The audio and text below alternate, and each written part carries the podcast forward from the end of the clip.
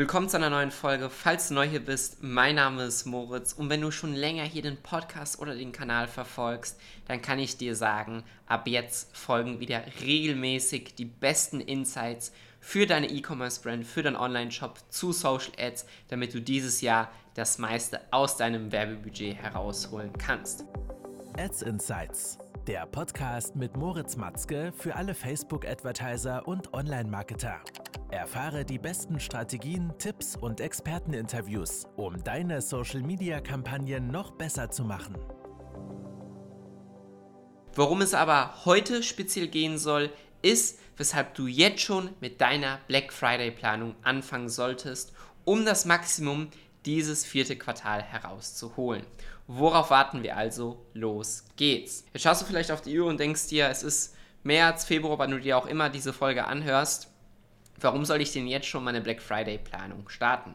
Und hier möchte ich dir einfach mal folgende konkrete Tipps mit auf den Weg geben und auch Gründe nennen, warum du jetzt unbedingt schon mit deiner Planung anfangen solltest, um das meiste aus deinem Werbebudget herauszuholen, den höchsten Umsatz, den meisten Gewinn, die meisten Verkäufe, den meisten Wachstum dieses Jahr zu erzielen.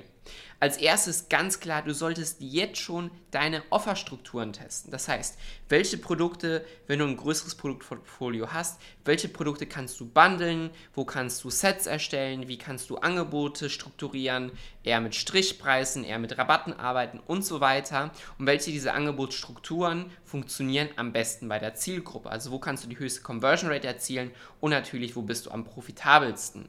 Und indem du das jetzt schon über das Jahr hinweg testest, weißt du schon relativ genau, auf welche dieser Offerstrukturen du dich in Q4 fokussieren kannst. Des Weiteren, wenn du ein größeres Portfolio hast, lohnt es sich natürlich, verschiedene Produkte miteinander zu kombinieren.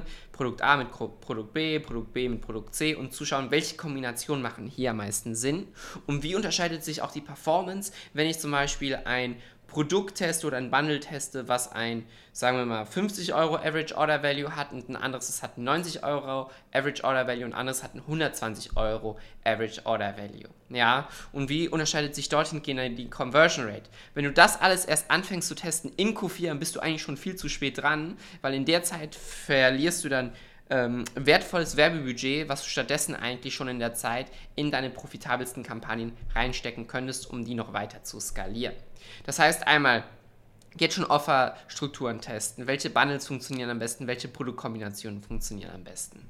Dann als zweiten Grund, was du natürlich auch machen solltest, ist jetzt schon Leads generieren. Übers Jahr hinweg Leads zu generieren, um deine E-Mail-Liste aufzubauen, um dann bei den extrem steigenden CPMs, also die extrem steigenden Werbekosten in Q4 zu profitieren, dass du Owned Media besitzt, das heißt einen eigenen Kanal, worüber du dann deine Zielgruppe dort exklusive Angebote ausspielen kannst und somit keinen weiteren Cent in Werbebudget reinstecken musst. Ja, das heißt, parallel zu deinen Offerstrukturen auch jetzt schon Leads generieren über Leadmagneten, über Angebote, über Newsletter und so weiter, damit du dort deine Pipeline voll hast mit qualifizierten Leads, die dann alle in Q4 oder zu deinem nächsten Event, deinem Bo Geburtstag von deiner Brand oder einen neuen Product Launch und so weiter dort schon erreichen kannst, ohne weiteres Werbebudget zu investieren.